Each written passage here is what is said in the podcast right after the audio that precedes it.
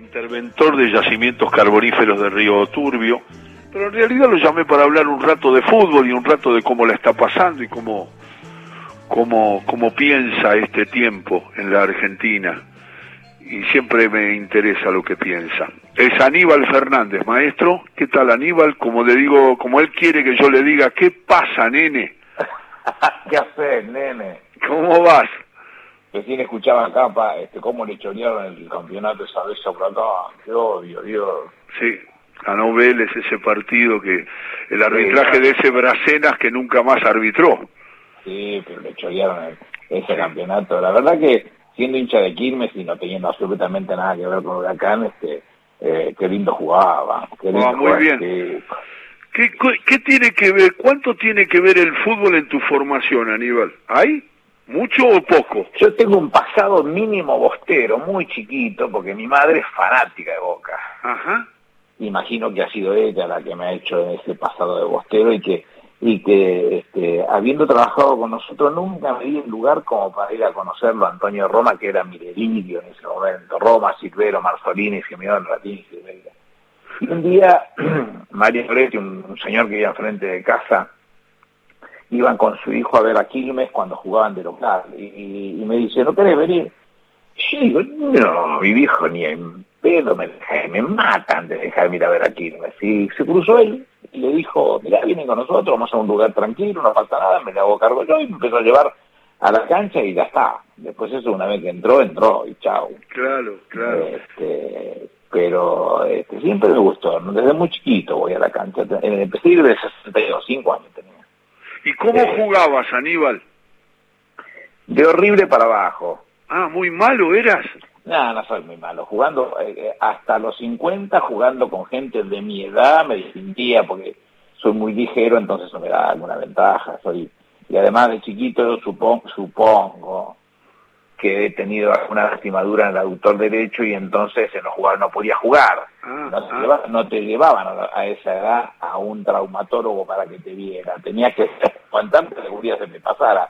Y entonces, este, como no quería estar ausente, empecé a jugar con la zurda y me hice prácticamente zurdo y entonces juega por izquierda. Mm, Digamos, este, algo, no, malo, pero, pero tampoco soy una cosa que la gente vaya a su casa comentando este, lo que vio, la maravilla que vio. Claro, claro.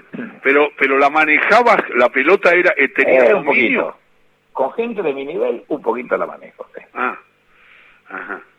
El fútbol chambón, ¿no? Digamos, no el fútbol profesional, No, digamos. no, nunca, nunca. Pero entre gente de mi nivel, de, de- de mi nivel físico, ahora ya no lo tengo 63, pero hasta los 50 y pico, estando entrenado, era muy rápido. Se sacaba ventaja con la velocidad en eso, en eso. Y, algo ahí, y no soy un negado además tampoco. Bien. Es Aníbal Fernández. Aníbal, el- el- lo- las primeras imágenes o caras de jugadores de Quilmes, de tu nostalgia de, de pibe, o, o si se mezcla algún ídolo de Boca, eh, lo acepto. ¿Para qué? No, lo de Boca yo te dije, yo deliraba por Roma. Y si Roma, alguna vez eh, cercano al gobierno, me hubiese encantado conocer ese hombre. Claro, Son no. esas personas que, que vos las, las idealizás tan grandes. Yo, yo he tenido la suerte de haber hecho eh, reportajes en Argentina con millones de periodistas, los mejores con todos, este, y, arriba de los mejores hasta, hasta con vos, he hecho. este, este, pero, pero cuando te hacía un reportaje Antonio Carrizo o, o Larrea, y se me caían las medias, porque yo, esos tipos eran imposibles de estar cuando yo era pibe. Claro, claro. Uh, Y en el fútbol pasa eso, Roma. ¿Qué ibas a ver a Roma? Eh, Tuve la suerte de tener una excelente relación, y la tengo si lo veo, hace mucho que no lo veo, pero con, con Ángel Clemente Rojas, él venía mucho a ver a Quilmes, entonces nos hemos cruzado muchas veces. Este, eran esos ídolos. Sí, sí. Tuve de profesor a un enorme jugador, lo contaban los de la época, eh, que le tocó ser ocho suplente en River con la máquina, digamos. Este, eh, este, profesor de taquigrafía en el comercial de Quilmes y me recuerdo que un día yo llegaba a casa y me lo cruzo. Yo, hola amigo, ¿cómo estás? Yo es el dolor de cabeza que tengo, no me resuelven el tema de la jubilación. Y digo, chichi, tráigame todo a mí, yo se lo voy a hablar. Me juntaron, junté los papeles, me ocupé, hablé con algunos amigos, qué sé yo, ordenamos lo que faltaba, se puso y se arregló.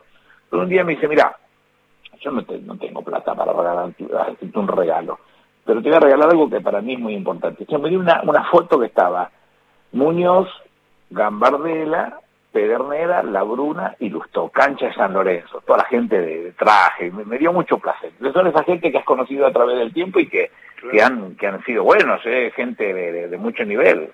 Qué bueno que Aníbal Fernández cuente las admiraciones también de los conductores emblemáticos de radio en ese tiempo que Rivadavia manejaba todo y era la audiencia. Uh, la, la, la, la oral deportiva del mundo campañal, era, era casi claro, un oral era, era lo que escuchábamos todos porque era un dominio absoluto. Yo cuando empecé justamente era, yo iba a otros lugares, empecé desde otros lugares, nunca trabajé en Rivadavia, y yo me daba cuenta que era un parlante, que era, era, era impresionante. No solamente lo, el, relato de Muñoz, toda la influencia del equipo de Rivadavia, sino esos conductores desde Fontana a Larrea, Carrillo. Pero sí, eh, yo empecé, mi cosa se escuchaba de muy chico en radio y, y mi vieja escuchaba el Fontana Show. Claro. con Beba Viñola y Rina Morán. Y Rina Morán, vos escuchabas mucho, te escuché varias veces, te atendía, escuchabas mucho a Miguelito Franco en Radio Argentina. Sí, claro, este, un alto en la huella. Un alto en la huella. Y Ricardo Basalo. Ricardo Basalo, muy amigo, sí, locutor. Este, era, era una, eh, bueno, eso la casa de mi abuela, era, mi abuela, este, tenía una higuera y, la higuera junta moscas, qué sé yo, entonces la, la, la, imagen que me, que me viene a la cabeza, el verano, calor, la abuela hacía agua con la carolina y, y el patio de tierra. Este, claro. Y echaba la patio de tierra para evitar que haya moscas y, se escuchaba este, eh, un alto en la huella. son muy, eh, es Aníbal Fernández, Aníbal, sos muy oyente de radio y de, eh, exigente como yo, o sea, eh, escuchabas mucho y eras fanático de algunos programas y, yo, por ejemplo, era fanático del show del minuto de Guerrero Martínez. No, sí, nosotros en aquella época estábamos dar en la noche en Radio del Plata. Cuando ya empieza a ser uno un adolescente, de joven, de pibe hasta los 15 años, 16 años, en mi caso yo no reconozco que alguna vez haya cambiado el dial. Estaba en Rivadavia, estaba en Rivadavia, y se escuchaba Rivadavia todo el día. Este, y lo que te cuento del Alto de la Huella era la casa de mi abuela, que se escuchaba ahí, porque inclusive pasaban las, las, las domas, que nunca iba uno, pero, pero que todas esas cosas eran buenas conocerlas y escucharlas, y, y que tenían un montón de cosas que a uno le gustaba, este, y en Rivadavia se terminaba escuchando el fútbol que a uno le gustaba. También este, los que vos decías del Quilmes que yo vi, digamos, este, cosas muy, muy agradables, tipo que han sido este, Bertolotti, que, que, han salido de Quilmes. Este, Me acuerdo Palmintieri, eh, Bertolotti y la Ginestra. No, pero eh, anterior era Palmintieri, Arena Lencina, Andrade, Basílico y Espíndola, Babastro, Cernia, Pélico, Vital y Ramírez. Sí, perfecto. Yo tenía eh, una pequeña variante de tiempo, Babastro Basílico, de Rico, Vital y Ramírez. Sí, bueno, ya un poquito antes que yo, yo todavía no iba en esa época. Y el que decís vos no era Palmintini, era eh, que después fueron técnicos en dupla Caballero. Caballero, Caballero y López. Que, después estuvo, el chico que después estuvo en la selección, el papá del chico que Sí, el papá, muy buen arquero y además muy buen técnico. Con Oscar López dirigieron equipos...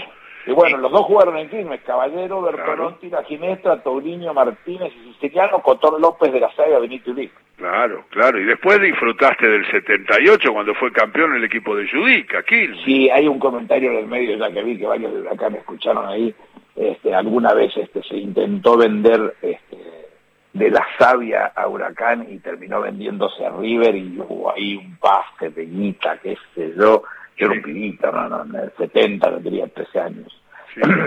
claro, este, claro. Qué buen jugador de la Sabia. Sí, claro, fue a River. Este, y, después el, y después el Indio Gómez, a Ricardo Julio Villa, tipos de los que soy gozo de su amistad. Puse como Sí, Milosi, Palacio, Tocal y todo Milosi, sigo Fito Salinas. Sigo siendo amigo de Milosi, es un encanto de tipo, es Horacio, un buenazo como, como pocos y, Así es. y aparte un asesino pegándole a la pelota, una cosa impresionante. Sí, le pegaba fuerte, aclaralo de asesino, porque viste que siempre se vincula a que No, cruzaba le a los rivales. No, no. como una mula. ¿Cómo le pegaba? Era impresionante. Perdón, voy a corregirme. Le pega como una mula, porque siguen jugando en las canchas del río ¡Qué y, y sigue, es una, una bestia una mula, una mula.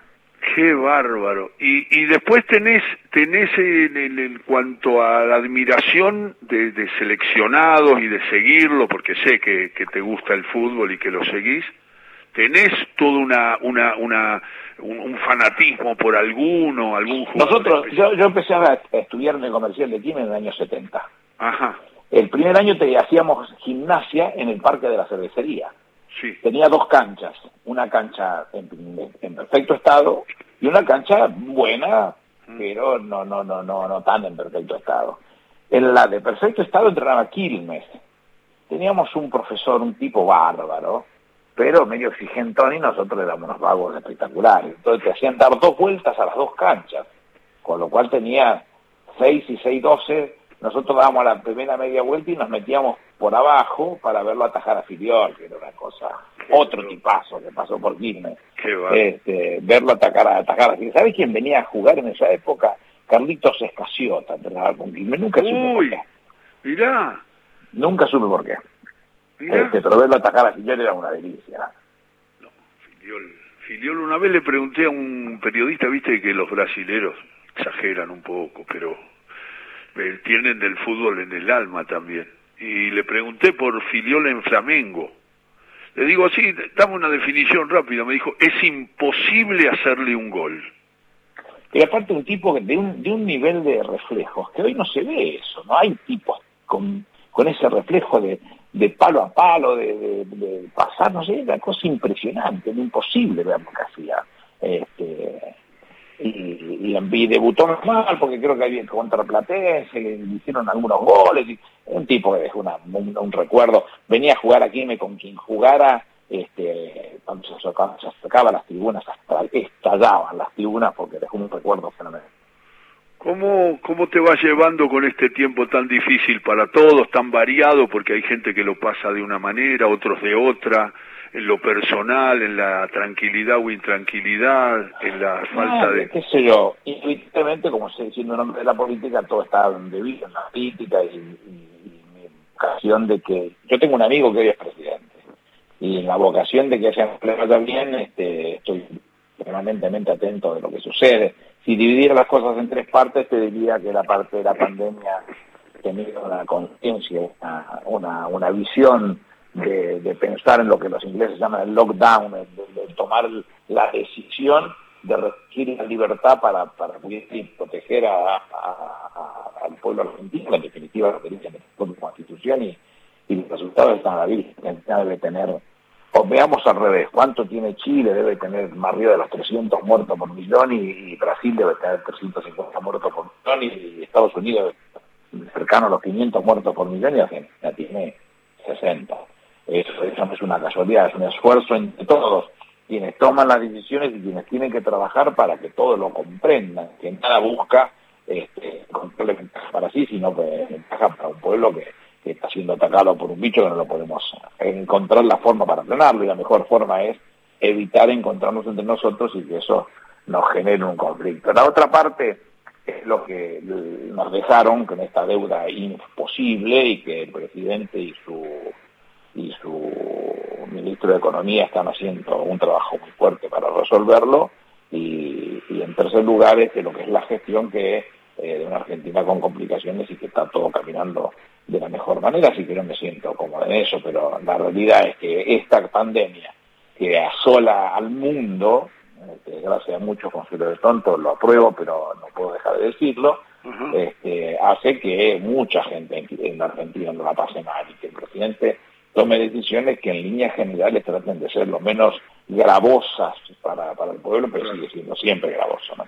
Me gusta siempre preguntarte directamente porque eh, me, gusta ir a vos, porque no me gusta eso de qué piensan ustedes que va a ser pero siempre queda flotando cuando hablas con una claridad meridiana que si mañana el presidente te llama para cualquier lugar, le decís, eh, como pasa ahora con, con esto de Río Turbio, pero vamos a suponer cualquier otro lugar, mueve una pieza y, y te, te convoca a vos. Y yo tengo la sensación en los reportajes que siempre eh, la señal que das es sí, siempre estoy para ayudar. Sí, porque cuando yo era muy pibe, yo empecé a militar a los 14 años, y yo hace 50 años que milito, uno siempre intentaba acercarse a esos cuadros grandes, había chantas como ahora millones, pero había tipos muy grandes, muy grandes, que escucharlos eran, yo me acuerdo de los primeros tiempos, irse de Quilmes a La Plata en tren era casi irse a la luna, este, y nos íbamos a La Plata a escucharlo a Lorenzo Pepe, que hablaba como los dioses, como los dioses. Entonces escuchar a esos tipos grandes este, eh, era, era aprender todos los días, así que en ese momento, en donde la situación argentina, como en varios lugares del mundo, era complicada, sobre todo por este, la guerrilla y por, por, por, por, la situación en donde la represión por parte del Estado llevaba muertos por todos los días, este, uno tenía amigos y compañeros que quería, que formaban parte de organizaciones armadas, y mi vocación nunca pasó por ahí, mi vocación siempre fue de hacer un cuadro intelectual que pudiera defender al peronismo en cualquier condición. En ese marco, si el presidente un día me necesita, me va a tener, porque toda la vida me preparé para eso, para tratar de colaborar de la mejor manera que lo pudiera. Sí, porque siempre se nota que decís yo, si me llama estoy, para, por supuesto que vos consideres que es un lugar que vos podés desarrollar bien con claridad y se supone que se conocen mucho con, con el presidente de la nación que no te va a ofrecer una cosa que no vaya con tus señales, con tu, con tus códigos, ¿no? Pero ah, digo... siempre se puede, se puede sumar, siempre si, si, él, si él lo necesitara, lo, él me conoce demasiado, no necesita que yo le mande mensajes, él sabe lo que piensa. Un abrazo enorme. Muchas gracias por este aporte que hiciste a todo con afecto. Chao, nene. Chao, maestro. Hasta luego. Aníbal Fernández, aquí charlando con nosotros.